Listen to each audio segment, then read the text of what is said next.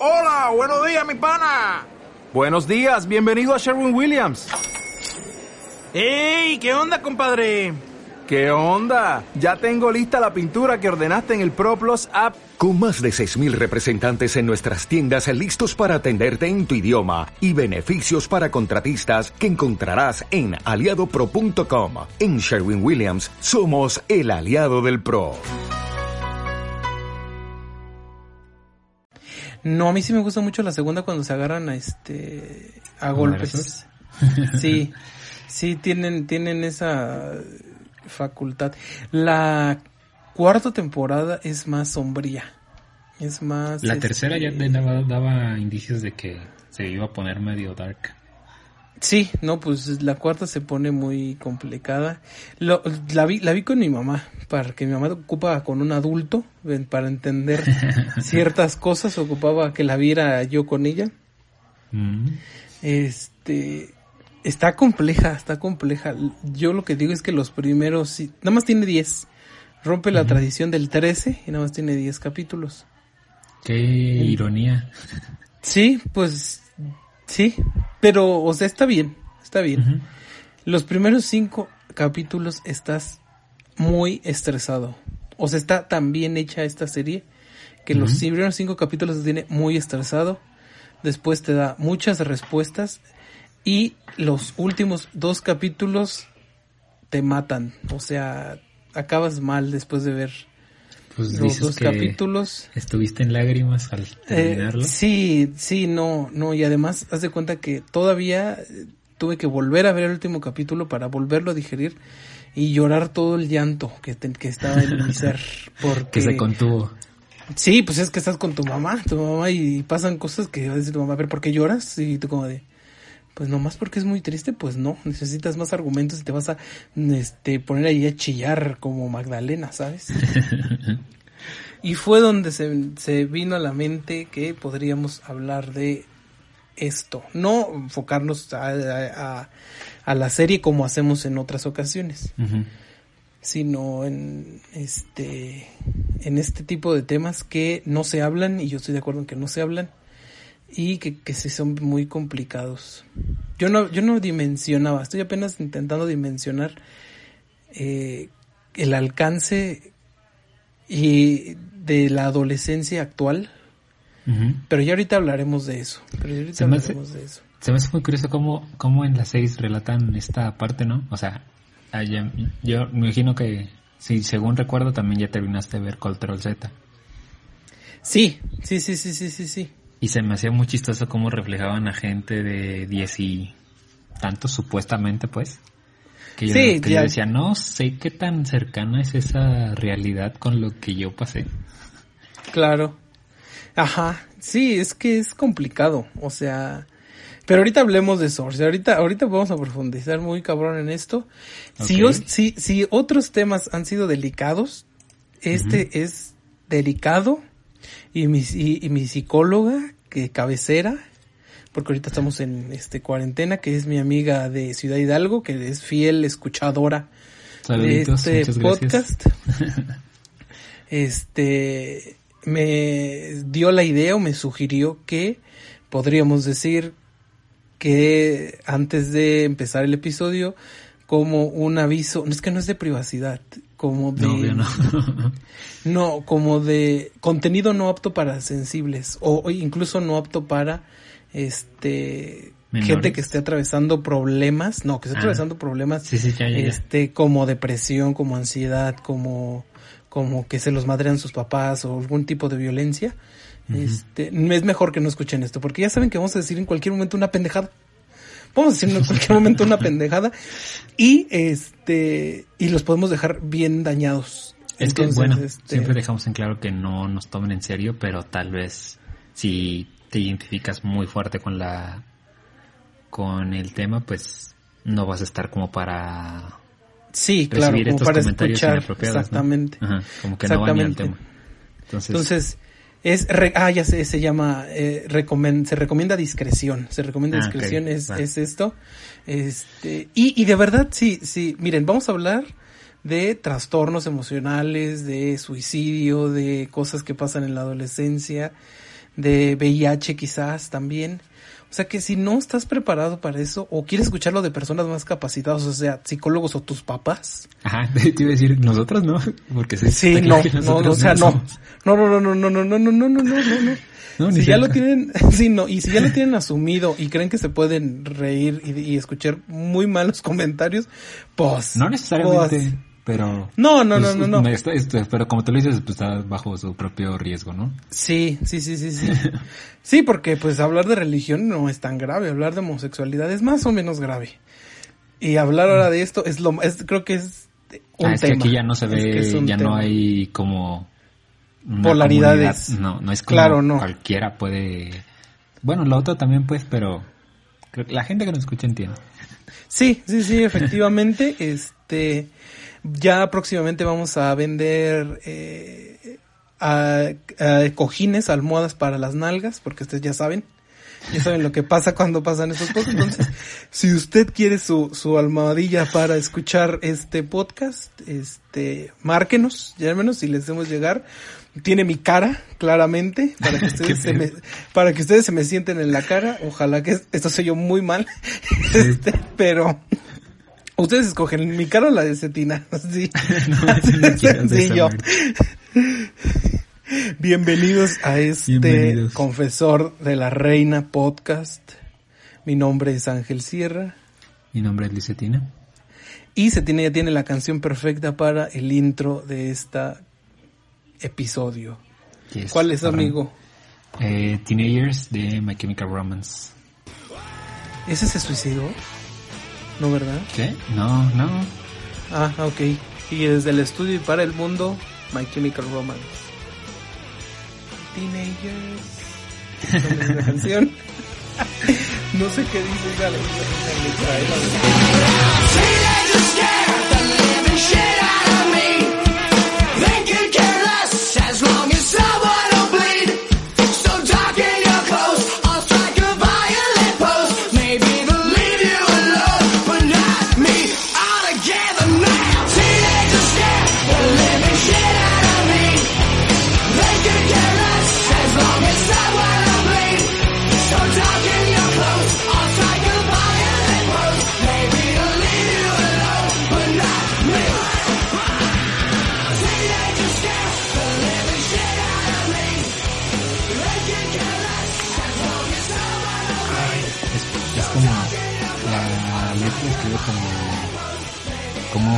Juzgaba, no sé si generalizar, creo que generaliza más bien en el público como, bueno, los adolescentes como americanos, porque hablaba sobre la etapa en la que los adolescentes son incomprendidos y la gente no los entiende y que les da igual y así, como pues, clásico. Sí, sí, sí, sí, sí. Y qué, y qué buen, qué buen tema lo acabas de decir para ir abriendo este, este desmadre. Lo mucho, lo mucho que los, los, es que no quiero decir los adultos porque me parece discurso de muchacho pendejo. Y sí, pero no quiero empezar así. Este, otras generaciones, lo que otras generaciones han, porque así lo aprendieron también quizás, han, este, dado o han restado valor a la opinión, a los sentimientos, a todo el, todo tipo de expresión en los adolescentes. Y entonces creo que por eso es un tema, ¿no? Porque es cuando tú estás descubriéndote. Y en esa etapa de tu vida creo que, que es la más compleja porque vas forjando muchas cosas. O sea, yo te puedo decir que ahí en mi adolescencia hay un, por ejemplo, no es por poner un ejemplo, mucha de la música que, que escuché ahí, que, o los géneros que escuché siendo un adolescente, son los que ahora, ahora siendo ya un eh, joven, no joven adulto, ¿Joven me creo que todavía no, no, no, ¿Joven no, no, no, todavía- estoy en la juventud tardía según los, los, los, este, los psicólogos, y como me conviene lo que dicen los psicólogos en este momento, pues ahí está. Entonces, este, pero, pero sigue, ¿no? O sea, si no, ¿por qué tendría tanto éxito el 90s Pop Tour ahí entre las, las chicas de, de los 90s? O sea, la música que, que, que escuchamos en nuestra adolescencia, pues nos persigue toda la vida. Eso por poner un ejemplo, porque también te vas haciendo de ideas, te vas haciendo de amigos y te vas haciendo pues de muchas cosas en tu cabeza que van a continuar quizá todo el resto de tu vida. Y creo que es un tema porque en esta serie que ya no volveremos a mencionar, porque no le vamos a hacer publicidad, porque ya vi cómo se hace publicidad en, en este, en los podcasts, te Ajá. ponen poner un pinche comercial al principio. Eh, esos, esos de, de enigmas sin resolver se vendieron con Pantene horrible. ¿Quién chingados, por el amor de Dios, quiere escuchar un comercial de Pantene antes de escuchar los misterios sin resolver? A ver, o sea, el misterio de resolver, sin resolver porque tengo Ursuela, no, qué pedo. Este, Todavía fuera pero algo bueno, más apegado, ¿no? Pero, o sea, no Sí. estamos cerrados a patrocinios, pero, pero vamos a No. tener coherencia dentro de. claro, ¿no? Y, y si te fijas, cada episodio nos andamos echando marcas, más marcas en la, Ah. que ya no, nos- nunca nos van a querer patrocinar. A lo mejor la, la, la apuesta, ¿no? O sea, si hablamos mal de X plataforma, a lo mejor la otra plataforma nos dice. ¿sabes Ah, qué? bueno. Igual y pega, ¿no? No Sí, por hablar sí, sí, sí. bien, sino por hablar mal de nosotros. Ese es un buen, ese es, ese es un buen este, este marketing, eh, piénsenlo, piénsenlo. Bueno, entonces en esta serie, el último, al último, para no spoilearles nada, una frase que se me quedó así como muy grabada y que tuve que eh, mm, pen- repensar muchas veces es en, en un momento en el que dan un discurso, dice algo así como de la adolescencia, en particular el high school, que es donde ellos viven, que yo todavía no entiendo muy bien por qué eres adolescente y ya casi un joven cuando estás en esa etapa, al menos en Estados Unidos, en la educación de Estados Unidos.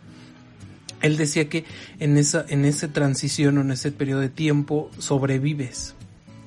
O sea que él, él consideraba que salir o vivir tu adolescencia y comenzar a tu juventud era sobrevivir. Y yo dije, qué dramático. Qué dramático este, este, este. Sí, claro, claro, claro, porque está- estás viendo que, este, pues en la primera temporada se suicida esta chica. Que es un tema, es todo un tema, este, el suicidio de. Hannah Baker. Porque ahí vas dándote cuenta que hay muchos factores en tu entorno que te pueden orillar a esto. Eh, entre otras cosas, ¿no? Entre Lo que pueden cosas. orillar a alguien que conoces.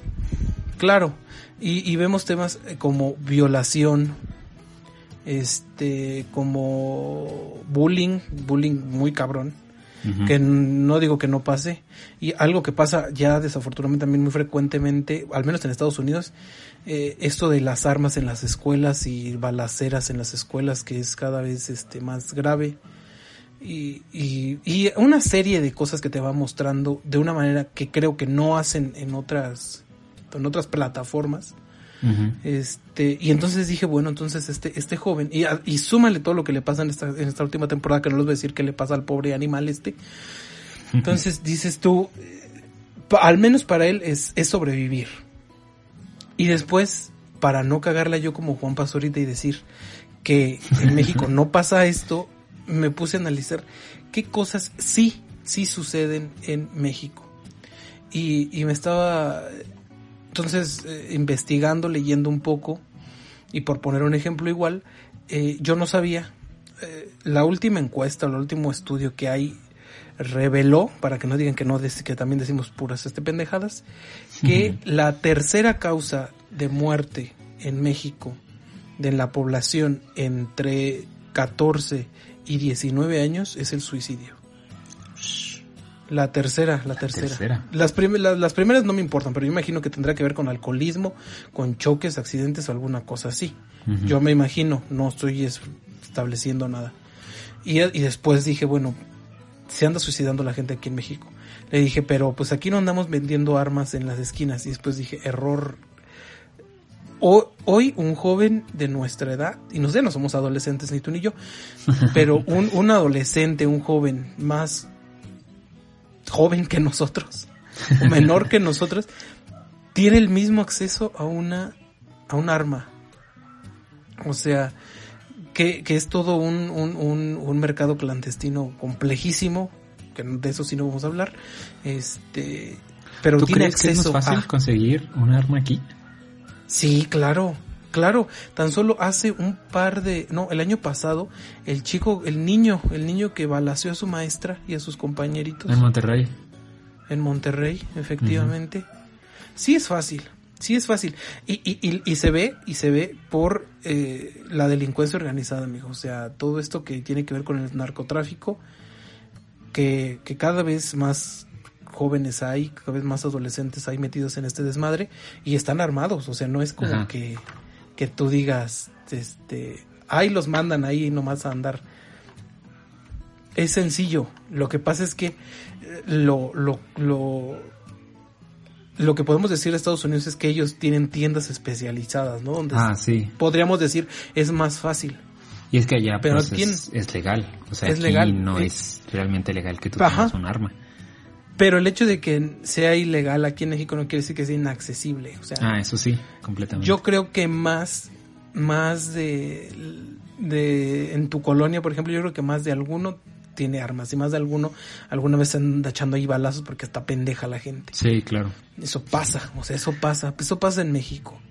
Este, y trastornos de depresión y cosas así, eh, ya los admitimos más.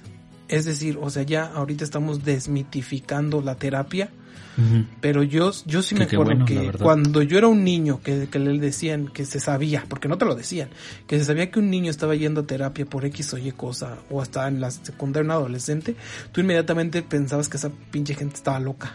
Ajá. Y ya, y ya, y ya había el bullying a, "Ah, este está loco, ¿no? No, no nos vaya a matar. Y, y llegaba y le corrías, o sea, cosas así, cosas así muy pendejas. Y bullying, bullying, pues bullying, bullying ha habido desde que la humanidad es humanidad, o sea, Desde siempre. claro, entonces, entonces dije, ok, ¿qué entonces qué es diferente? ¿Qué es diferente entre esa sociedad, nuestra sociedad y la sociedad que nos plasman este tipo de series? Creo yo que nada más es el enfoque. O como el enfoque. La realidad. O sea que, Sí, sí, que sí. aquí sí, pasa sí. lo mismo simplemente con algo más Y- mexicano, pues. Claro, y que no lo hablamos. O sea, no lo hablamos. Mm, Tú- no. Sí, sí. Ah, en Estados Unidos hay programas antiarmas, hay, hay programas este, para prevención del suicidio, eh, herramientas que les dan a los jóvenes este, psicólogos en las escuelas, que a lo mejor aquí hay psicólogos en las escuelas, ¿no? Pero es la de trabajo social que nomás sirve para ponerte un reporte y para ni madres más. Este, Que pero... ahorita, pues, fuera de eso, o sea, yo, por ejemplo, ya hasta hace unos años me enteré que eh, hasta donde yo sabía, creo que solo había psicólogo, no me acuerdo si en la prepa, pero en mi universidad sí. Y ya años después me enteré que hasta en la primaria en donde yo estaba ya hay un psicólogo. es que es necesario. Ajá, o sea, eso es a lo, a lo que a lo que iba como de este cada vez es, es más necesario conforme más joven eres aparentemente, porque yo Sí. a esa a esa edad yo no sabía de ninguna escuela donde hubiera, o sea, en la primaria, secundaria no sabía yo de una escuela en donde donde estuviera como tal el servicio de un psicólogo. Ya después en la prepa me enteré que había dos, tres prepas privadas que sí ofrecían el, el como que tenían a alguien pues que, que daba como esa atención, pero en etapas más de más joven pues no, aparentemente no, pero en eso eran mis tiempos, ahorita me parece que ya en todos los niveles académicos ya hay un psicólogo. Sí, y yo, yo por ejemplo en el TEC, yo no recuerdo que cuando estuviera yo en la universidad hubiera ahí un psicólogo. Seguro había, porque enfrente estaba la facultad. O a lo mejor por eso dijeron, no ocupamos, aquí enfrente hay, o sea. y, y además, por ejemplo, en la secundaria donde yo iba, sí había una psicóloga que dejaba mucho que desear, esa no hacía nada, o sea, ni plática ni nada. Y además creo también que un psicólogo, para que se te antoje una plantilla de 400, 600 adolescentes, o sea, ¿qué, qué atención realmente te puede, te puede brindar, lejos de darte un pinche folletito y decir, eh, todo va a estar bien, ¿no? O sea, desafortunadamente es la, la realidad que, que vivimos, ¿no? Ajá. Y en, eh, entonces trataba yo pues de, de ver, de ver similitudes y también ver diferencias, porque también, o sea, hay, hay, hay dos polos opuestos en lo que se los muestra ya ahora como contenido a- a juvenil, juvenil, en, en ya diversas plataformas. Por un lado tenemos estas series que, y creo que es única y pionera en su tipo en la, en, en mostrar la realidad cruda, sin adornitos, sin, sin, sin decirte que al final las cosas van bien, o si al final va a haber un final feliz, o sea, no. Y tenemos estas otras, como tú lo acabas de decir, Control Z, como Elite, que yo no sé quién chingados vivió en adolescencia, una juventud así, haciendo tríos, este, cogiéndose con todos, eh, metiéndose chingaderas, o sea, yo no sé.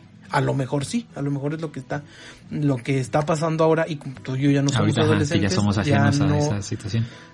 Sí, sí, sí, claro. Y, y, y también creo que en México es muy poco probable que estén sucediendo ese tipo de cosas por cómo es nuestra economía, ¿no? O sea, como por cómo es la acumulación de la riqueza en México. Entonces yo la veo medio, medio complicado. Y, y más bien creo que lo que buscan estas, estas series, el ganchito es como meterle a la cabeza a la- al adolescente algo que aspirar. Ajá, sí, tal Sí, vez. o sea, eso es lo que quiera, quiero, hacer, quiero hacer. Como por ejemplo esta, esta serie también de donde sale este, este tipo que me caga, como Alex Pacer. ¿Cuál era el club? ¿De club? Ah, ya. No, no, no tengo idea. Yo, yo nada más vi como cuatro capítulos, pero este güey eh, soluciona sus pedos vendiendo M, vendiendo drogas. Eh, aparentemente, eh, o, o en lo superficial, pues es el chico adinerado, cool, que anda vendiendo pinches drogas, ¿no? Eso retratará la realidad, yo creo que del 1% de la, de la sociedad en México. Pero lo que sí creo que pasa en México son adolescentes jóvenes que se encuentran en situaciones de pobreza o de, o de marginación o algo y que la única manera para salir de esos pedos, al menos en su mente, es meterse a este tipo de cosas, eh, vender cosas y Es que a lo hacer mejor estas la cosas. realidad que, que tratan, por ejemplo, en esa serie, en Elite o en, en Control Z también, son realidades que a nosotros no nos tocó ver. Porque siento Claro. que hablaba de una... Fuera de, de la temporalidad, como que hablaba de una sociedad eh, alta. Sí, de la, sí, sí, de una la clase alta sociedad, pues. Entonces, aparente, o sea, no quiero, no quiero sonar mal Ay, suena. atacando a, a la gente de la alta sociedad, pero pues eh, tienen sus problemas ellos a su escala y hacen sus dramas ellos también a su escala, que aparentemente también ocupan un escape, porque pues por lo que nos muestran las series, porque ahí sí yo desconozco cómo sea la realidad de, de esa sociedad aquí en México. Este, aparentemente es muy común meterse ese tipo de cosas también como para olvidarse, no sé, de que la poca atención que tienen tus papás, que no es exclusivo de, de, Sí. de, de cualquier estrato social. Ajá. Ujú. Este, y de otras cosas que realmente siento que por lo que nos reflejan y por las po- prácticamente pocas personas que he conocido, como que llevan ciertos aspectos de su vida que son como que les dejan muy, muy vacíos. Entonces, Claro. tal vez sea la forma de enfrentarlo para ellos.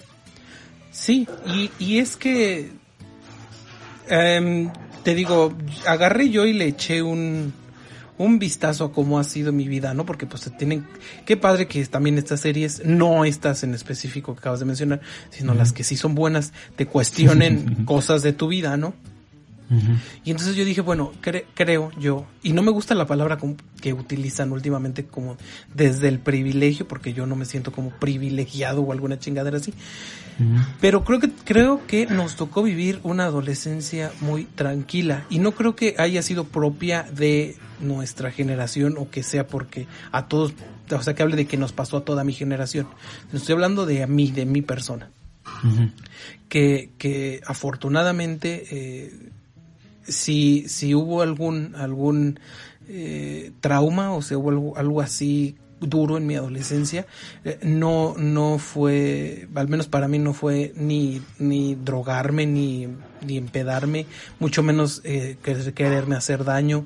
O incluso como vas tú aprendiendo ni siquiera lo podría identificar como que me dio una depresión como tal.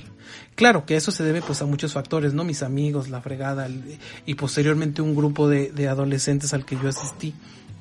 Que, que, que realmente sí te aíslan un poco de todos estos problemas. Pero tengo yo un ejemplo de una persona con la que estudié yo segundo de secundaria, tú lo conoces. Este no, no éramos grandes amigos, es más, a, a la fecha de hoy no, no lo somos tanto. Este, yo terminando mi segundo grado de secundaria me quise salir de ahí porque era horrible ese ambiente.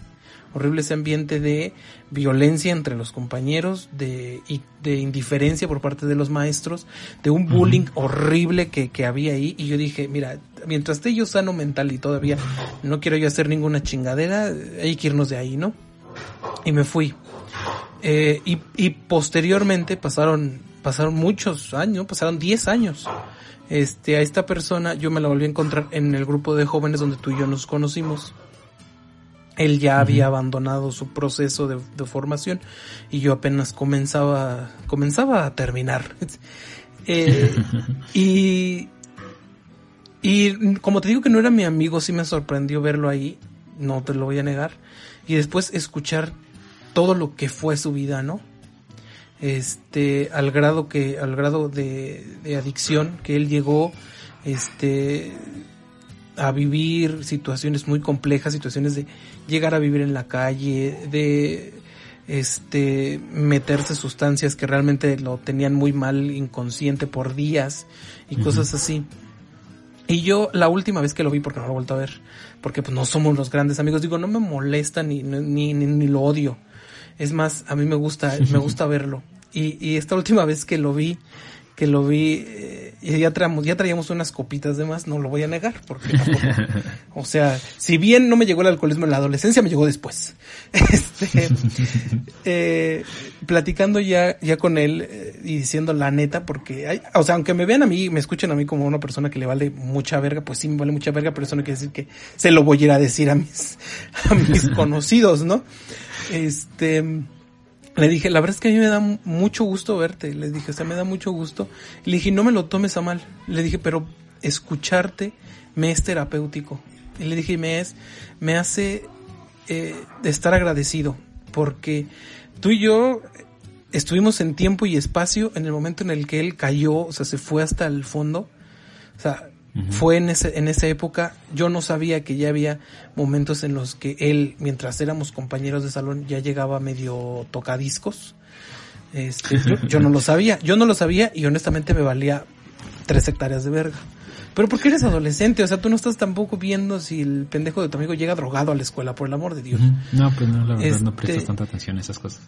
Sí, no. Y, y entonces, este, le decía, me eres terapéutico porque el verte, me hace agradecer todo lo que yo no fui. O sea, todo lo que yo no hice. Y le dije, no me lo tomes a mal, no te lo diciendo como de, ah, qué culera tu vida. Pues sí, que sí, qué culera. o sea, pero, o sea, si no, me da, me da, me doy cuenta de que este tipo de situaciones pasa y que no pasa en la serie y que no pasa en, en el primo de un amigo, sino que pasa al, al acerca de mí. ¿Sabes? Ah, que no son y además de que, claro, y además de que, de que yo quizás estuve más cerca de lo que, de lo que, este, me imaginaba. O sea, porque este sujeto se sentaba delante de mí. O sea, inmediatamente en las, en las diez. Y entonces dije, ve lo que pasó con él, ve lo que la vida hizo con él y lo que hizo conmigo, que entonces aprendes a ver la vida de otra forma y aprendes a estar agradecido y aprendes a también querer que más personas no vivan este tipo de situaciones que Sí, son claro. complejísimas. O sea, porque yo oh, recientemente cuando estaba viviendo en la Ciudad de México, fui a un bar, fui a un bar con una amiga que es maestra también en Ciudad Hidalgo. Ella no creo que nos escuche mucho, pero igual le mandamos un saludo. este y y estamos así en un antro ahí. Ya lo conocerán, no les voy a decir cuál porque me voy a quemar yo. No voy a quemar yo al Anthony y a mi amiga, me voy a quemar yo. Este, estaba en uno de esos antros allá en el desmadre en la noche y ya saben ustedes que en la Ciudad de México, que cuando el bar se atasca, pues te, te ahuevan, o sea, o sea, a huevo tienes que compartir una mesa con desconocidos, ¿no? No es como acá que tienes tu mesita y nadie te está chingando toda la vida. Entonces, este, allí estábamos y, y el sujeto ahí empezó a, no sé, a prepararse sus líneas. Yo en la vida nunca nunca, lo ves en las series, claro, en las series sí lo he visto. sí. Pero yo nunca había visto a alguien meterse coca al lado de mí. Ajá. Yo creía que sí, porque lo has visto en las series, porque dices, ay, es como si me hubiera O sea, pasado a mí. como que no va, ajá, como que no te va a En- causar impacto el día que lo veas. Claro, no, y cuando, y cuando lo vi, yo estaba, y mi- y miren, yo no me espanto tanto, pero esta vez sí dije, no, más cuando me dijeron, ¿quieres? Yo dije, ay, ajá, y te digo, cuando me ofrecieron, no, no es como, no es como en élite, no es, no es como élite, no es como en estas series pedorras que en las que, sí, la chingada, no, no, francamente no, no es así de fácil, no es así de cool, no es así de cool, o sea, yo veía a este sujeto súper mal, súper ido, ya así como mm, horrible. Y, y estamos hablando en un, en un antro de, un antro de la zona rosa, o sea, no, no es, no es allá en, en, en, en, en las colonias marginadas o en estos, en estos círculos de pobreza alrededor de las ciudades donde uno se imagina que todos se andan ahí metiendo piedra o alguna chingadera así. No, estamos hablando de, de, de, y no era un bar corriente, o sea, porque también no me ando metiendo yo en otras madres, ¿no? este, o Era sea, un bar bien. Claro. Y entonces empiezas tú o empieza, uno a ver ya esta realidad, como te digo, desde otro enfoque y, a- y asimilando que no de la misma manera, pero sí pasa en nuestro país y sí pasa en, en, en- nuestros adolescentes, en nuestros jóvenes y que, y que realmente es un problema muy grave. ¿Por qué? Porque no se habla de eso. Primero no se habla de eso. Si acaso te hablan de eso en comerciales pedorros en la televisión, como cuando salió la campaña Vive sin drogas, que, que salió la florecita ahí toda, toda. ¿te acuerdas? ¿Sí te acuerdas de esa campaña de Vive sí, sí, sin drogas? O sea, hasta el, hasta el monito cool era el, era el marihuano. Porque estaba bien bonito ese muñequito marihuano. Por eso creo que lo tuvieron que quitar. Porque estaba bien padre. este. Y son, son temas y son cosas que no se hablan. Yo no sé. Alguna vez. Y, y no se hablan desde, desde tu casa. O sea, desde ahí. Desde en casa muchas veces no te platican de eh, suicidio. ¿no? te- ¿Por qué? Porque por el No, pues papá no. o la mamá nunca, nunca se va a imaginar que, que el hijo está atravesando una situación que lo orilla eso. Porque tampoco hablamos de una depresión en familia. Es No que siento hablamos, que o esos sea, son cosas como muy tabú. O sea, igual que, por ejemplo, Sí, claro. yo estoy seguro que a nosotros no nos educaron realmente con el pensamiento tan, tal vez liberal, la palabra, con el que está educando ahorita la gente, aparentemente, o eso es lo que muchos están intentando.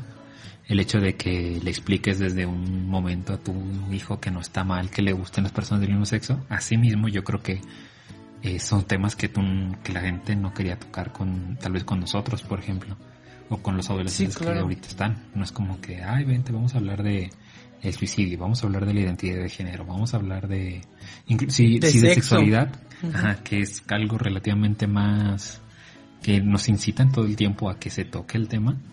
Si hasta eso es complicado, pues imagínate todas estas cosas que son como más ah, pues Sí. delicadas.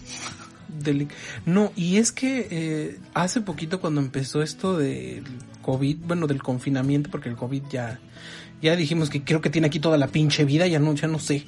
este, cuando empezó esta, esta cuarentena, eh, recuerdo haber visto la entrevista que, no me acuerdo en qué canal, porque yo realmente no veía televisión, empecé a ver televisión nuevamente ahora con esta nueva desmadre. Y decía un psicólogo que en México el 80% de las personas entre 15 y 20 y tantos años, 27, 28, no recuerdo el límite superior, este, sufrían en algún grado depresión o ansiedad. Entonces, eh, esta persona decía, ¿cómo vas a agarrar y vas a meter a, en confinamiento a gente que tiene este tipo ya de trans, no sé si se llaman trastornos propiamente o, o, o padecimientos, no sé, no soy psicólogo, pero tienen estas, es- les pasan estos pedos pues en la mente. ¿Cómo los vas a confinar, no? Y, pero también dices, pues pendeja, no vamos a andar en la calle porque nos vamos a contagiar también, no mames, o sea, mejor deprimidos en la casa que muertos, ¿no? Y eso es- o sea, o sea, en el orden de las prioridades.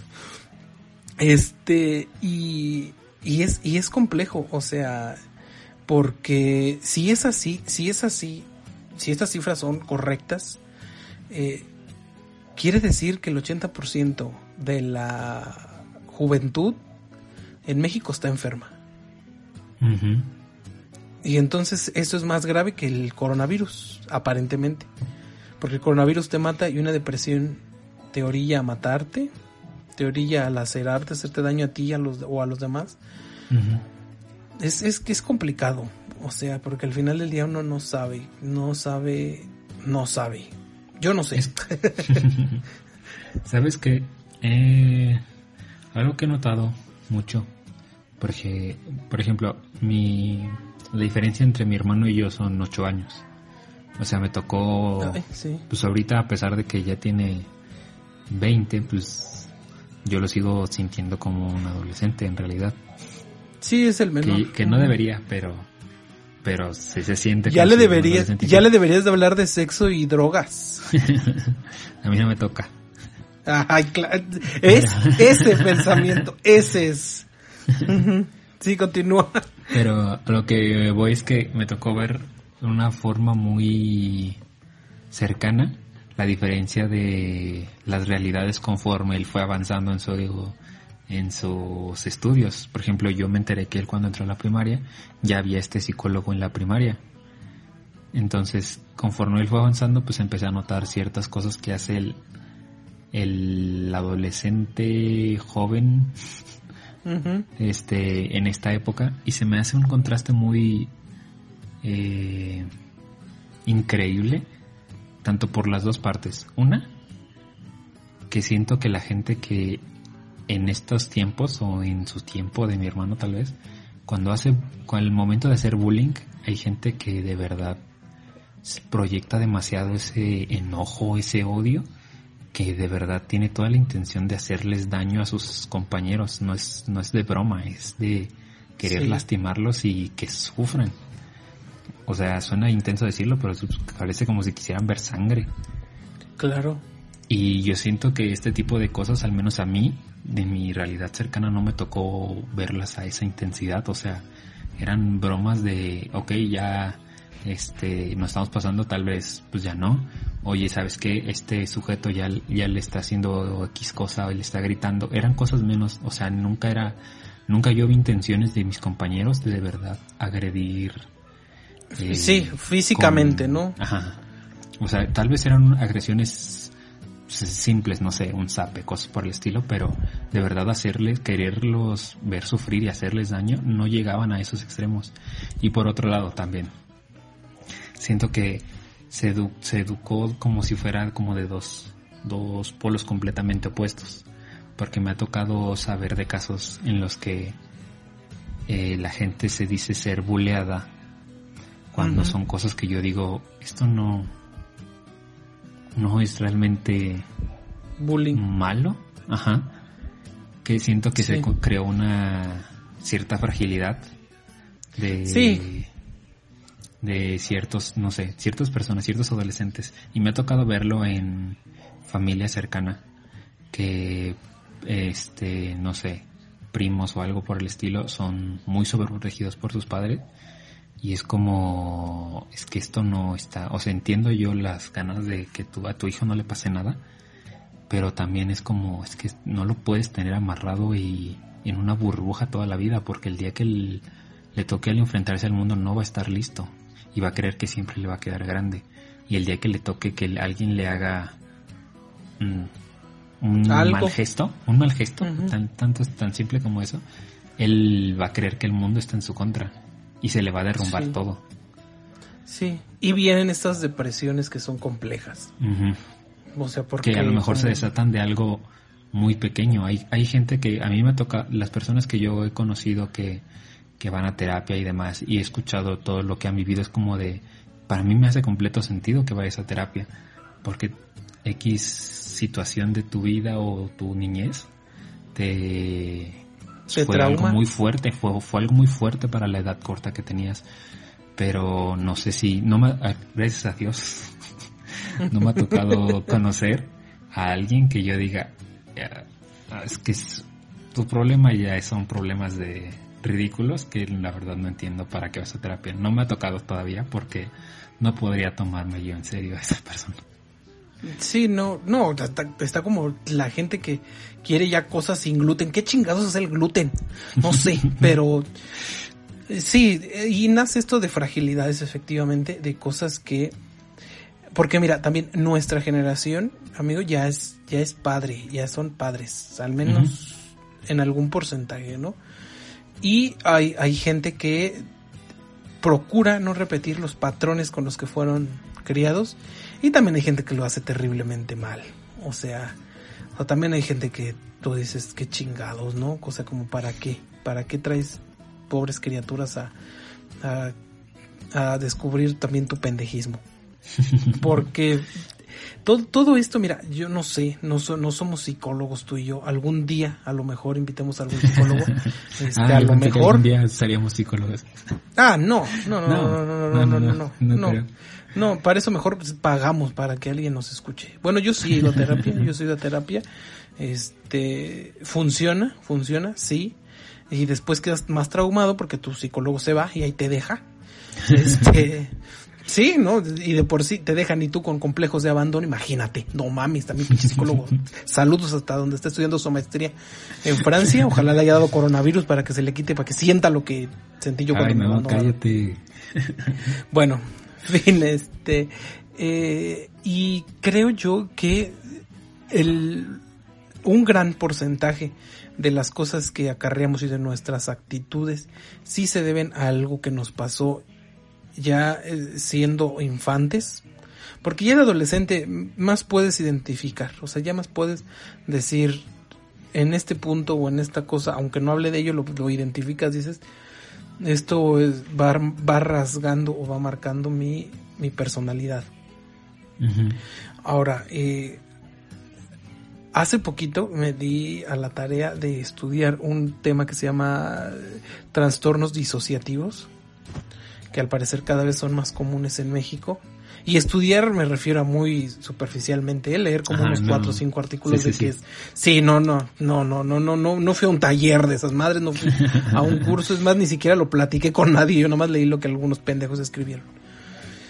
Y hay, eh, lo menciono porque aparece en algún punto, eh, haz de cuenta que es gente que de, de, de, de tanto que se guarda en su ser, desarrolla una doble personalidad y, y pierde con, por lapsos de tiempo conciencia de sí mismo mientras hace cualquier otra barbaridad. Y entonces yo dije, no mames, esto pasa y sí pasa. Y sí pasa y todo pues obviamente eh, a raíz de lo que te da ansiedad, de que te da depresión, de que, de que la fregada. Este, y se me hace algo muy interesante, ¿eh? porque de repente yo dije, ay, no tendré, claro, un- uno es pendejo, ¿no? Luego, luego lees alguna enfermedad y ves que hay un síntoma y dices, "Ah, chingas, no tendré yo. Este, porque si lo tengo no me acuerdo, entonces si, y si no me acuerdo es porque lo tengo. Ese, ese era mi razonamiento, muy estúpido, ¿no? Este, perdona a la gente que sí tiene ese tipo de trastornos. Yo siento que no Yo son sé tan que es más serio.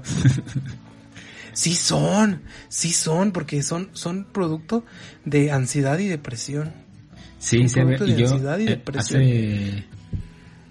Yo estuve también leyendo un poco y escuché uno o dos podcasts al, al respecto de esta...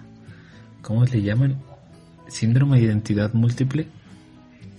Que es que Eh, algo ajá, te, te marca y es como que, como si cual, cual horrocrux Cual glass, separa, cual su- glass. separa, Ajá. separa tu alma, ajá, como en Split, ajá, separa tu alma y ya eres dos personas. Pero, o sea, las veces lo que yo escuché y, y leí acerca era como de a la gente de verdad le tocó algo súper eh, intenso, súper fuerte para que su mente, por así llamarlo, se separara en, en dos cosas. Es como, o sea, casos como de violación, de abuso, de eh, como maltrato y demás cosas. Es como, no manches. El... Y es que nosotros al final del día nunca sabremos en su totalidad qué es, qué es grave para otras personas. O sea, yo no sé, a lo mejor como dices, antes nada más agarrabas y le dabas un zape a alguien, pues a lo mejor ese zape ya traumó a alguien de una manera, este, que, que uno no se puede imaginar. Y es que la mente, la mente del ser humano es una cosa tanto como muy increíble como muy cabrona. O sea, y sí, y sí vemos, porque por ejemplo, yo después de este último capítulo de mi cuarta temporada, que es ya de esos capítulos que alguna vez les comenté ya, que yo ya nada más veo para llorar. O sea, yo, yo como tengo yo ganas de llorar, ya lo, voy a sintonizar. Lo vi dos veces porque tuve la necesidad de digerirlo. Tuve la necesidad de, de entender qué realmente estaba, estaba viendo y, y cómo... Es que sabes que estamos muy criados a la Disney. Eh, criados al, al que vamos, al que todo tiene un final feliz. Y, y, y la, la, la realidad es que la vida no es así.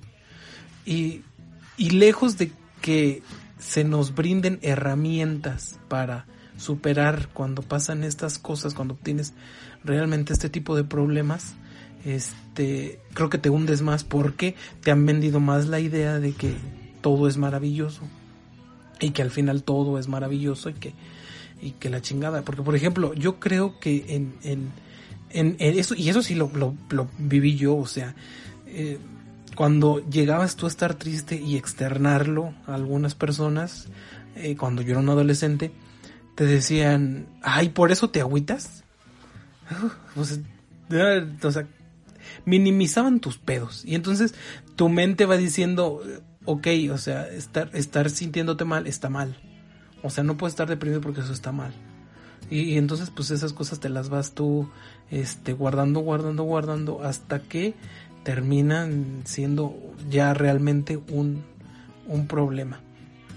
Además de que eh, en este en esta serie al final pasa algo horrible con el tema de la amistad, ya sabes que es un tema para mí, no para el mundo, para el mundo, pinche mundo.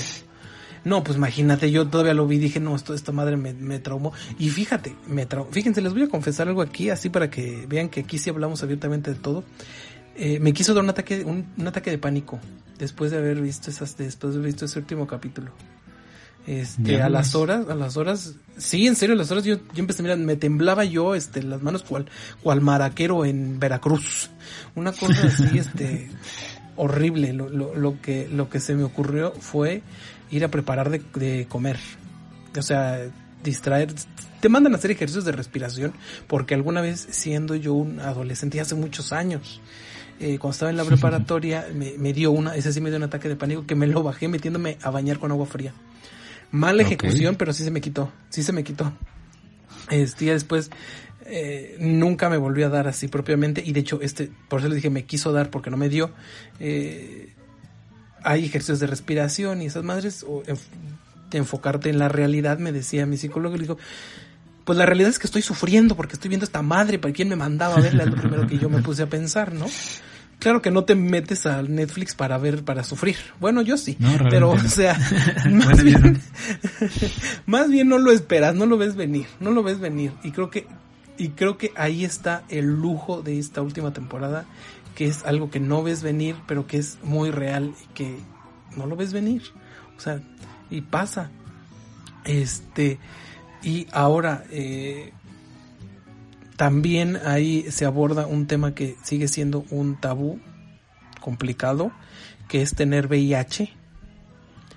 Este, y es complicado porque también no te hablan, no te, en México hay un cero información sobre el VIH, cero, o sea, si, si sabes algo es porque lo tienes o porque, o porque alguien cercano o porque realmente quieres empezar a desfragmentar ciertas estructuras que hay en tu mente y tú te pones uh -huh. a investigar.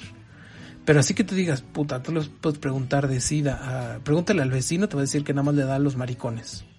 Oh, sí, este, pregúntale, pregúntale a tus tías, las conservadoras, y te van a decir, de eso se muere la gente, eso se muere la gente y, y ya, esto es todo lo que, lo que sabe, ¿no? Y, y, también, también ese es un tema. Y yo me acuerdo que descubrí que eso era un tema porque una vez, estando yo en el TEC, eh, iba yo platicando con mi amigo, con el que andaba yo para todos lados. Este, un saludo, un saludo a mi amigo. Eh, íbamos platicando de pendejadas. Él y yo siempre platicamos de pendejadas y a veces platicamos de cosas muy profundas, o sea, los dos polos. Este, y íbamos a una plática de a huevo de, de educación sexual, ¿no? Ajá. Claro que cuando tú estás en la universidad, te, tú, tú, ya, ya te sientes muy vergas y dices como de, ¿qué chingados me van a decir? Que use condón y todos los métodos anticonceptivos y la madre. Y efectivamente, O sea, eso fue, eso fue la plática. O sea, este, recuerdo mucho que hasta agar, traía la, la instructora, la psicóloga, sepa qué chingados era, un pepino ahí, les voy a enseñar por un condón. Ah, y alguien, claro, y, y, y, y algún atrevido atrás que, besos, no sé quién sería, pero me encantó. Un, atrevido atrás, éramos demasiados. Gritó como de, enséñanos a ponerlo con la boca. Y yo dije, qué mamada, esto es, esto es, esto es, esto es. Y yo dije, estaba yo muy feliz cuando gritaron eso.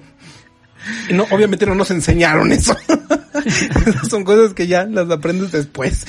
Este, y, y hablaron muy superficialmente del SIDA y cómo se previene, no, no de la enfermedad como tal. Y yo salí con mi amigo y le, y le venía diciendo, es que a mí, le dije, yo al menos veo que, este, esto está lejísimos de aquí. Le dije, aquí la gente, porque yo también tenía en mi mente que casi nadie cogía en ese momento. Y, y él me, él me cayó, me, me hizo notar eh, que en, que en, la universidad, en, entre gente que yo conocía, que había enfermos de VIH. O sea, y, y tú, tú dices, qué chingados, o sea, qué vergas. Y también es más común de lo que crees, o sea, no, no, él, él, hasta me decía, no es como que haya 10 en todo el TEC, dice, hay más, hay más enfermos de esto. Y tú oh, como, de, no mames, no mames. Entonces, y eso pues ya te imaginarás ya este poniéndolo o extrapolándolo a, un, a una sociedad, yo no nada más ya a la universidad, dices, güey, qué pedo. O sea, sí es un problema grave. Y recuerdo que de los primeros informes que salieron del coronavirus, uh -huh. estaban, estaban lo, los reportes de la gente joven que llegaba a morir. Había enfermos de VIH que no sabían que estaban infectados. Se enferman de coronavirus y se mueren. O sea, Shit. Esa es una y, es, y esto está pasando ahorita, o sea, no es no es algo que tú lees, sino es algo que está pasando ahorita ya en los ahorita al corte que hubo hoy 120 mil contagiados, 13 mil muertos. Un porcentaje de esos 13 mil muertos estaban enfermos de VIH y ni siquiera lo sabían, ni siquiera lo sabían porque tampoco estamos acostumbrados a realizarnos estudios. O sea, no, pues no, tampoco. es que así como tú lo dices, es, creemos que es muy muy ajeno. ajeno. Claro, y que no pasa. Y que con la persona con la que estás, pues no, pues no, pues no, pues no.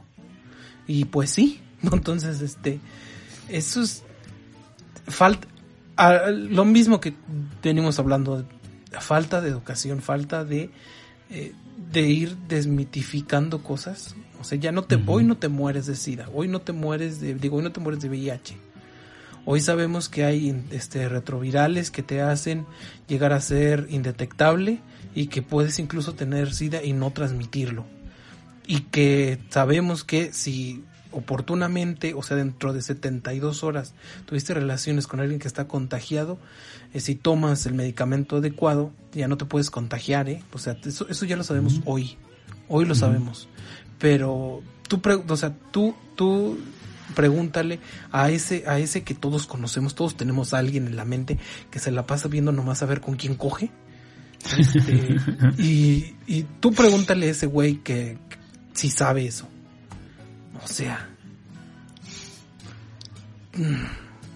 Entonces, ay, me dio un putazo. Entonces, este, eh, es, es, es, es, es grave.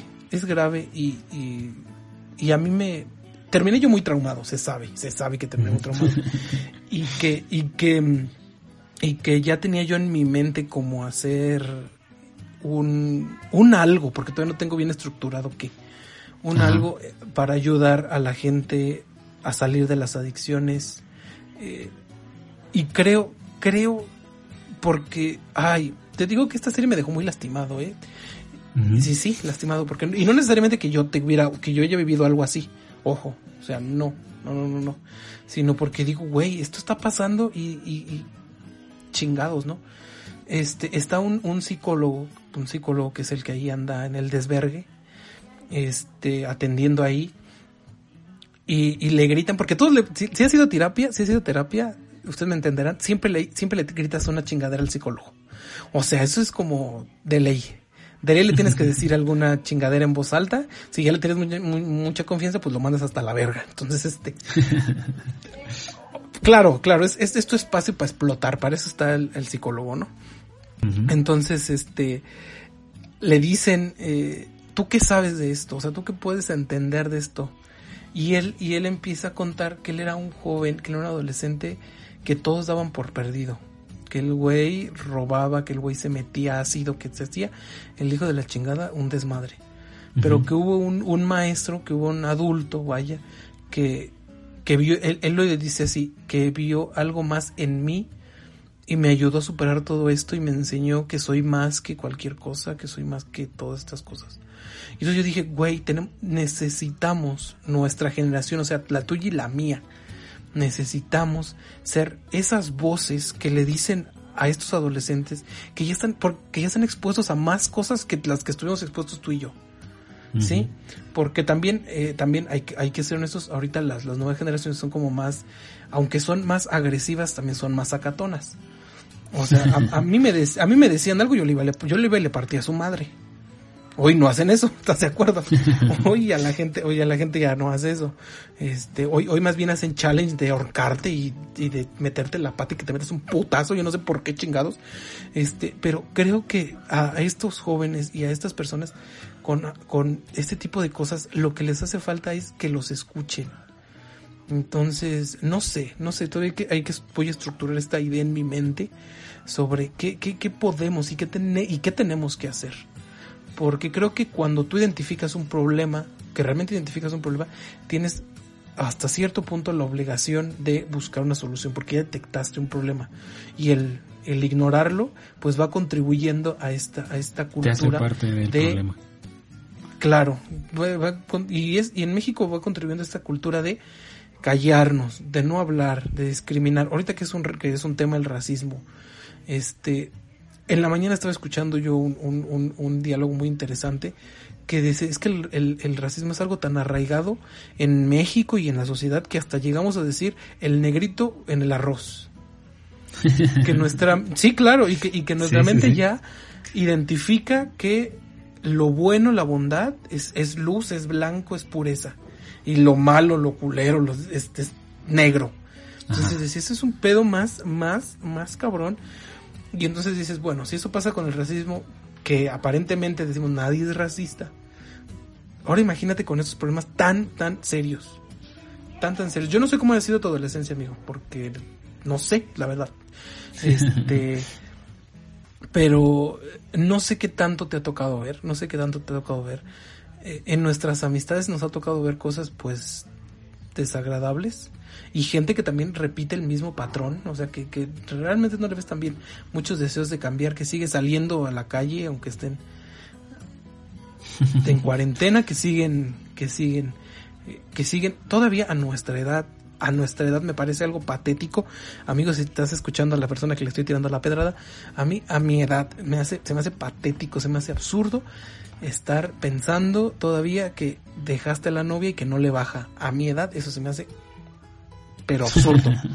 Porque uno, ya conozco los métodos anticonceptivos y dos, ya no estoy en edad nomás de andar pinche cogiendo sin responsabilidades. O sea, o sea, o sea, saludos hasta allá, hasta las motos. Entonces, este, no sé, ¿qué opinas? Creo que son, es que hay muchas vertientes en todo esto. O sea, por ejemplo, hace poquito conocí a un, este, un adolescente, no voy a decir de dónde para que nadie le atribuya como de, ah, yo sé quién es.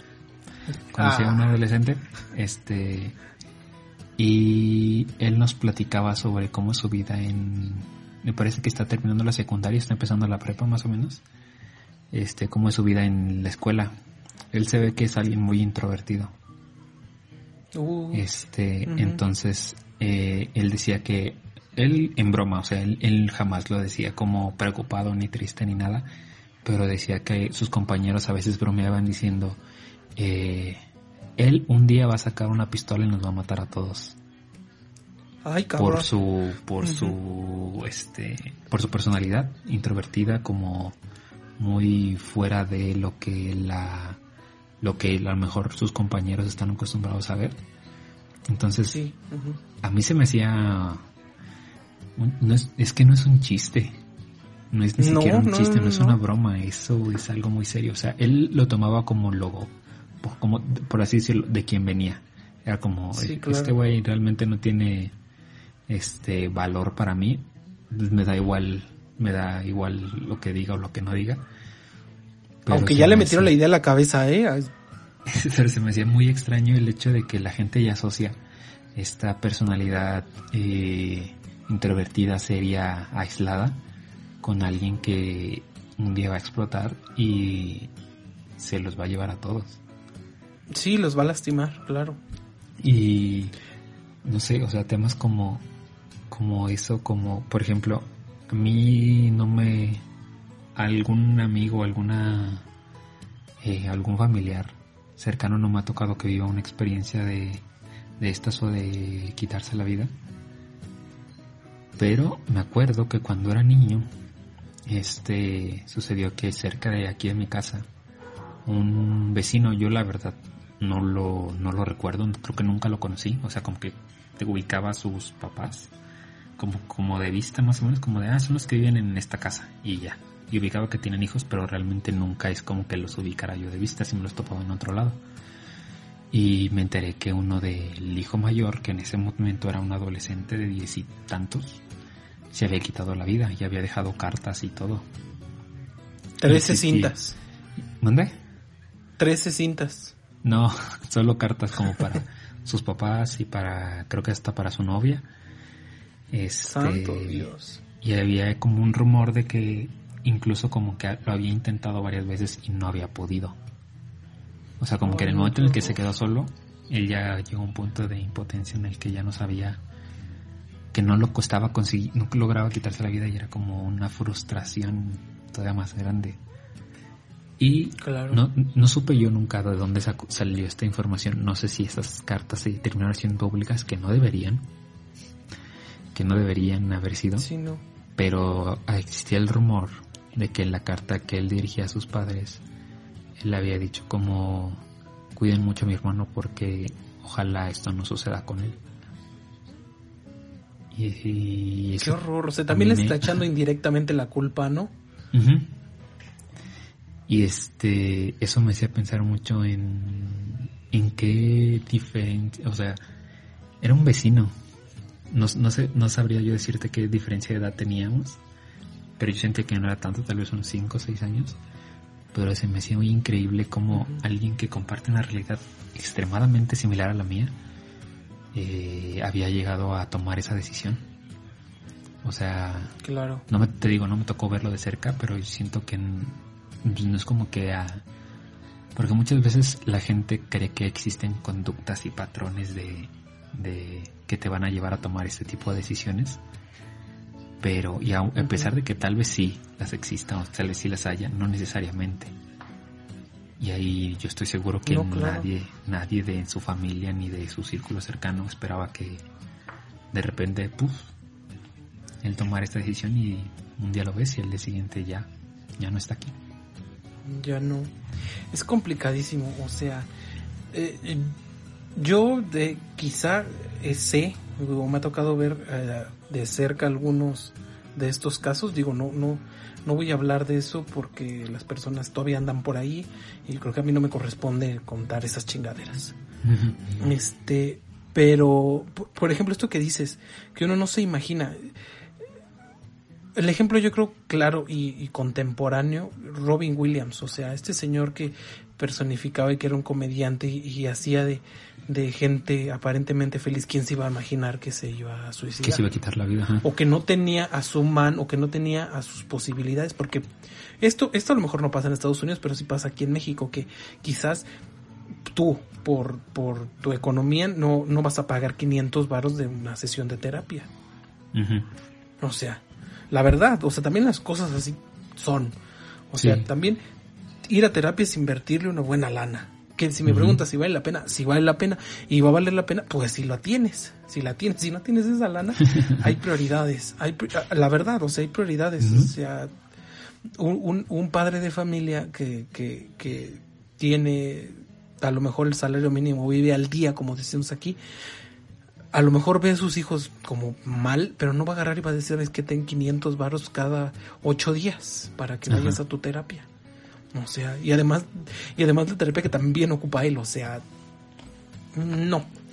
Entonces, este, el, el, suicidio es un tema complicado, complicado, y incluso hay una filosofía así alrededor de, de todo esto, y hay, grandes filósofos, eh, Schopenhauer, que, que hablan de esto. No los vamos a mencionar porque creo yo que hasta, hasta cierto punto si no es que en esto estamos, podemos estar de acuerdo, es que siempre optamos por la vida, o sea, la vida siempre es algo extraordinario, siempre hay algo nuevo que ver, siempre hay algo nuevo que aprender, siempre hay algo nuevo que descubrir. Entonces, la vida es preciosa por sus por su gama de posibilidades.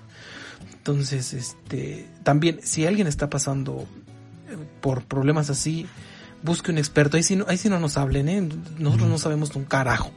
Este, eh, hay, hay, hay expertos, hay, hay líneas de atención. Creo que incluso en México, o no sé, no sé si aquí en Morelia, pero yo sé que en la Ciudad de México, ya también, si tú hablas al 911 y dices que tienes un pedo así como de que te quieres matar, te manda, o sea, la persona que te contesta puede darte asesoría, este, en o a lo mejor te canalizan con alguien, ¿no? Más especializado. Sí, sí. Porque, ¿sabes? Eh, que era algo que yo también te iba a comentar ahorita sobre estas líneas de ayuda. Sé que hay líneas y páginas y un buen de sitios. Este, yo me he preguntado qué es lo que hacen o qué te dicen. Porque honestamente es creo que... que es muy difícil que alguien que está teniendo esta idea dándole vueltas en su cabeza, debe tener unos segundos de cordura para decir, ¿sabes qué? Antes de que esto se me salga de las manos, necesito eh, recurrir a esto. Tocar, ajá, voy a agarrar la última alternativa. Y aún así, o sea, pues se llama alguien. Sí, pero...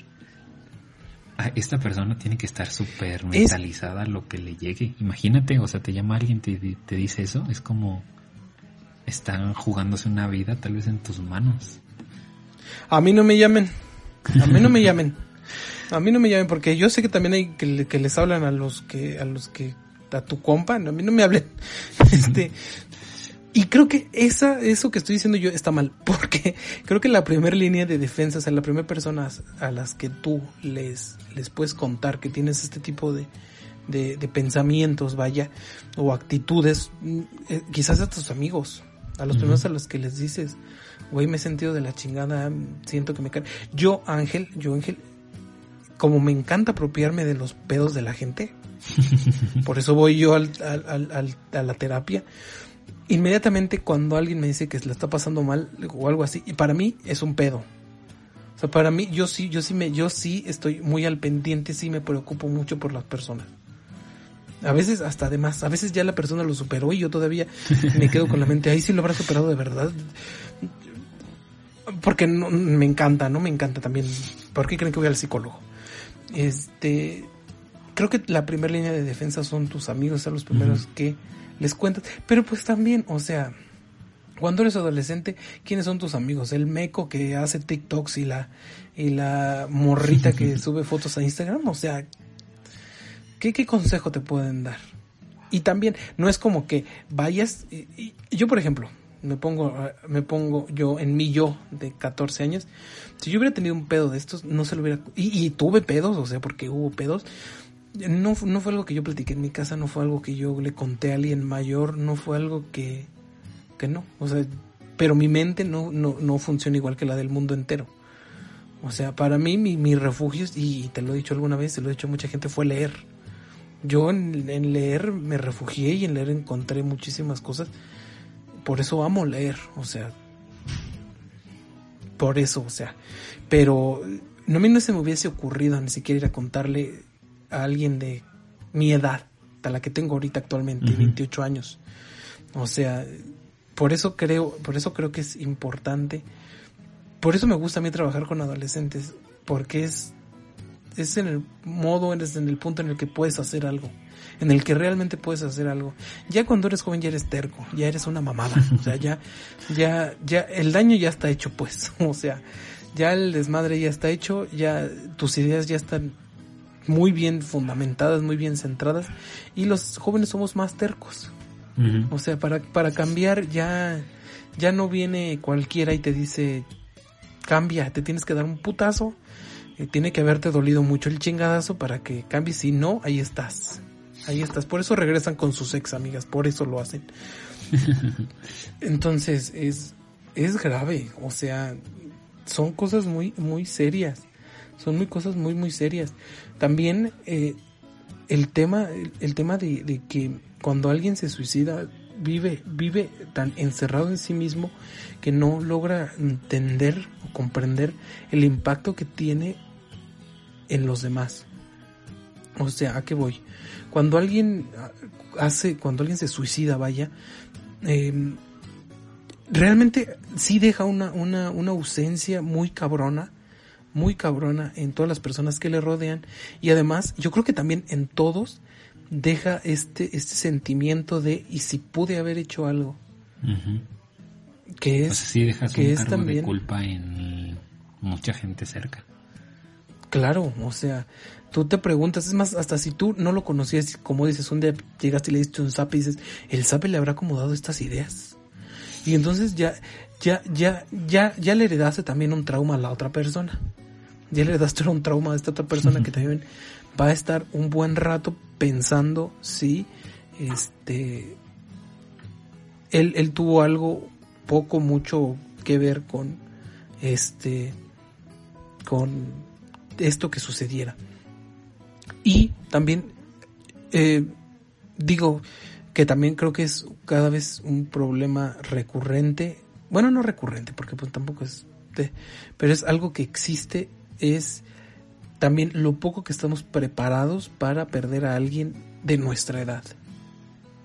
Sí, o sea, de- desafortunadamente a mí me ha tocado eh, tanto desde que estaba en la primaria como en la secundaria como en la prepa y en la universidad y ahora que no estoy tan viejo pero tampoco estoy a, a- estoy a- bueno estoy al pedo este perder gente de mi edad o sea gente de, de cercana eh, mm, pues sí de mi edad y, y en mis círculos en mis círculos este sociales y también eso de experimentar la muerte a una edad temprana también es un pedo, también es un es también un evento.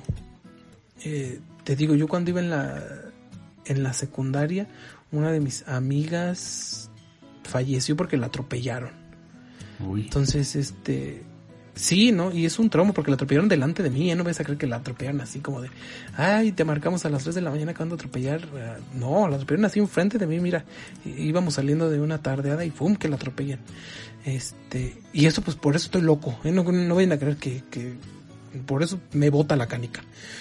Este, y mi, mi amigo reciente que, que falleció, entonces tú dices, güey, o sea, es complicado también entender la muerte de, de, de alguien en, en nuestra edad.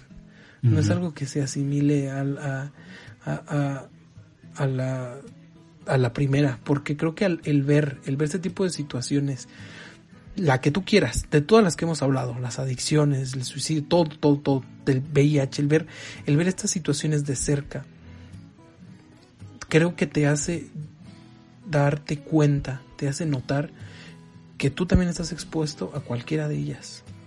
Cualquiera de ellas, o sea, el hecho de que ahorita yo no sea un, un adicto, no, no, no, o que no dependa de alguna droga, no quiere decir que no lo vaya a hacer mañana. O el hecho de que hoy no me quiera matar, no quiere decir que no lo vaya a hacer mañana. Que a lo mejor no es tan fácil, o a lo mejor es un, es algo que es más complicado conforme vas madurando y conforme vas evolucionando tu pensamiento, pero que es una posibilidad. Entonces, cuando, cuando haces estas dos cosas, de que lo acercas a la realidad y, más, y haces un poquito por observar más y te expo y te das cuenta que estás expuesto a estas cosas, es cuando creo que te nace esta, esta, este deseo de ayudar, de hacer algo por. Y por eso creo que también es, es magnífico que haya tantos movimientos eh, feministas, eh, eh, de apoyo a minorías, porque creo que nacen, nacen de, de, del ser profundo de decir, ya estamos hasta la madre de, de esquemas, ya estamos hasta la madre de que mm, de que estén pasando estas cosas. Digo, afortunadamente al día de hoy yo no he perdido a nadie víctima de una adicción. Bueno, no, sí he perdido gente de al, por el alcoholismo, pero el alcoholismo es la adicción más leve, es la que casi no identificamos porque todos pisteamos. este, pero de, de adicciones pues a sustancias más graves no me ha tocado. Debe de ser también todo un evento, debe ser una cosa horrible. Este, pero la enfermedad, la enfermedad de del 2020, la enfermedad con la que estamos lidiando hoy es la soledad, que también es todo un tema.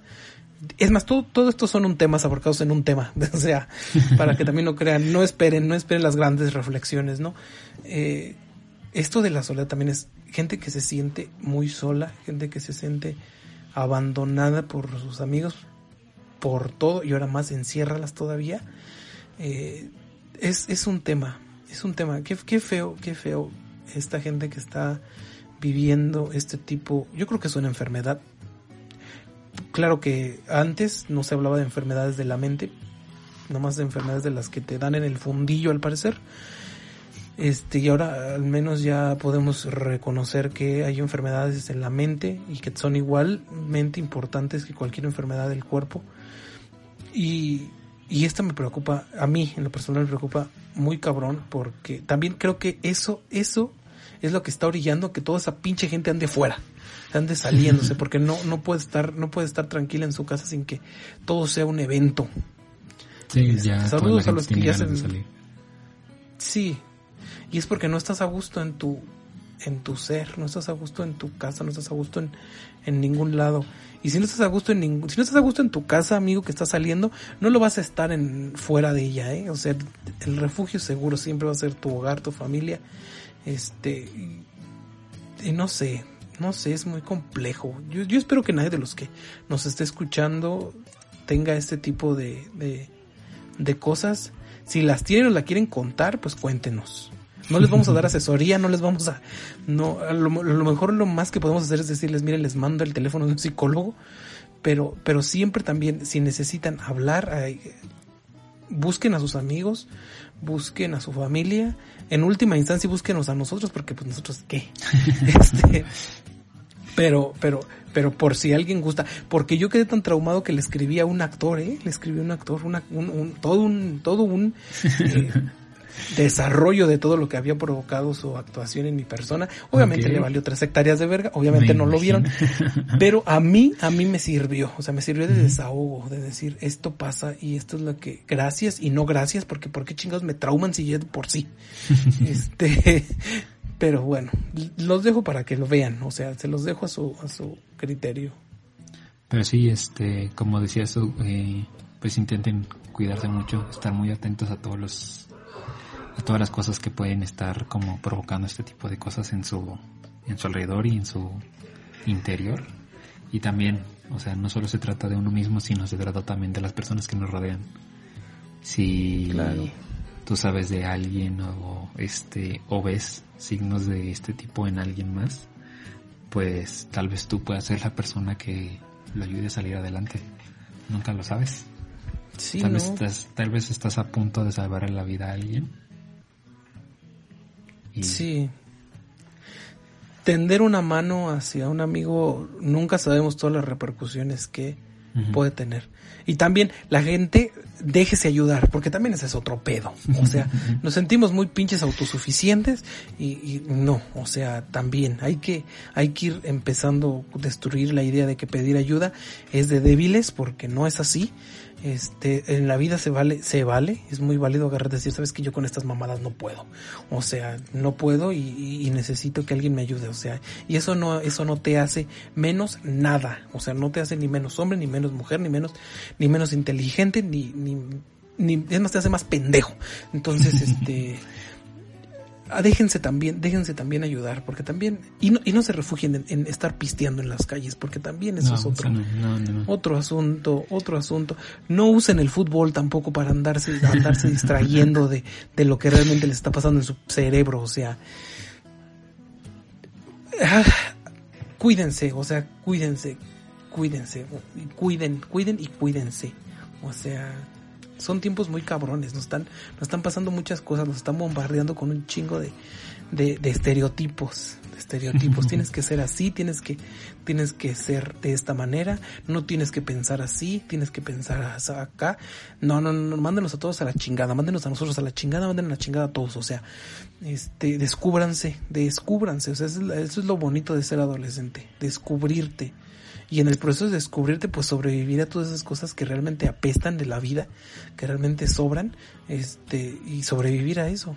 No me gusta la palabra sobrevivir porque siento que es, como decía tiene muy exagerada, pero hay gente que no, o sea, yo cuando me di cuenta que, que hay gente que, que muere, que muere, que se queda en ese, en ese lapso, que como les digo, o sea, la tercera muerte, la tercera causa de muerte en México, o sea, no es algo, uf, y y o sea, adolescentes muriéndose, hay gente que no la libra, hay gente que tú lo ves muy lejos, lo vemos muy lejos, lo vemos no cerca, pero hay gente que no la libra y al momento en que hay gente que no la libra, eso te convierte a ti en un sobreviviente. Y esta y en esta vida eh, así pasamos sobreviviendo, no no otra cosa. y ya me enojé, y ya me agüité. y todo. Bueno, entonces antes de armarles más drama, pues muchas gracias por escucharnos. Esperamos que lo poco mucho o con nada que les hayamos comentado. O nada. Les ayude. O... Ajá, a pensar, acuérdense, eh, pensar. Siempre ha sido nuestro objetivo que, que piensen. No que compartan nuestros pensamientos, sino que piensen. Y ni siquiera es como para nosotros pensar que se están identificando. No necesariamente tienes que ser la víctima podría ser el victimario o podría ser amigo de cualquiera de los dos. Y pues va a sonar a comercial de televisión barato, pero pues si estás viendo algo y no si estás viendo que algo está sucediendo y puedes ayudar y no lo haces, pues te conviertes también en un poco parte del, del problema. Del problema. Este, pues mientras tengamos, está en nuestras manos poder este, ayudar a alguien más o ayudar, ayudarnos unos a otros, pues adelante. Y si no ayuden, chinguen a su madre, ¿eh? O sea, también, también, también. O sea, también. Bueno, entonces, este, los vamos a dejar con una canción que yo pedí que se resguardara para un tema profundo. Ya ni me acuerdo bien qué dice. Ay, no, queda perfecto, queda perfecto, queda perfecto para despedir.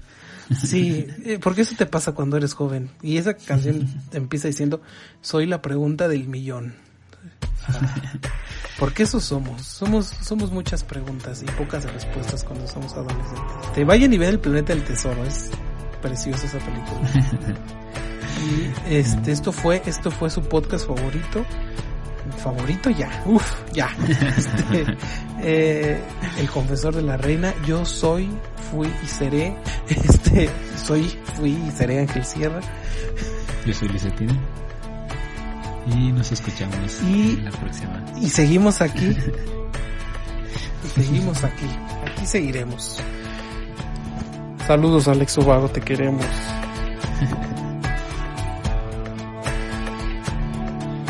Soy la pregunta del millón, siempre la interrogación.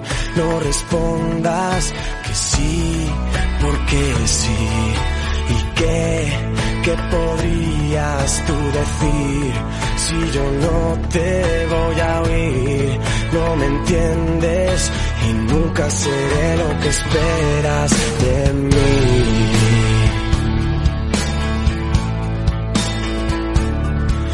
Jamás ya me vas a conocer. Niño y hombre puedo ser, no me uses y apartes de ti. Y vi como alguien aprendió lo que nadie le enseñó. No me entienden, no estoy aquí.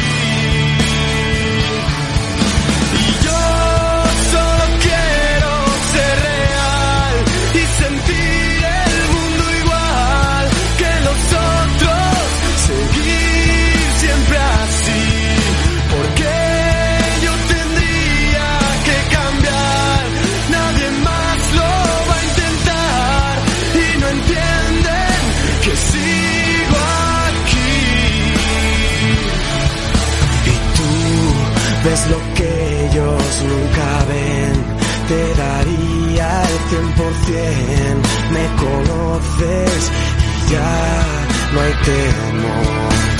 Yo mostraría lo que soy, si tú vienes donde voy, no me alcanzan, si eres mi amigo mejor.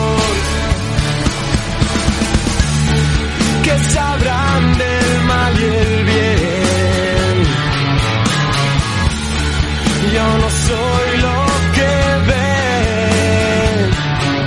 Todo el mundo durmiendo y yo sigo soñando.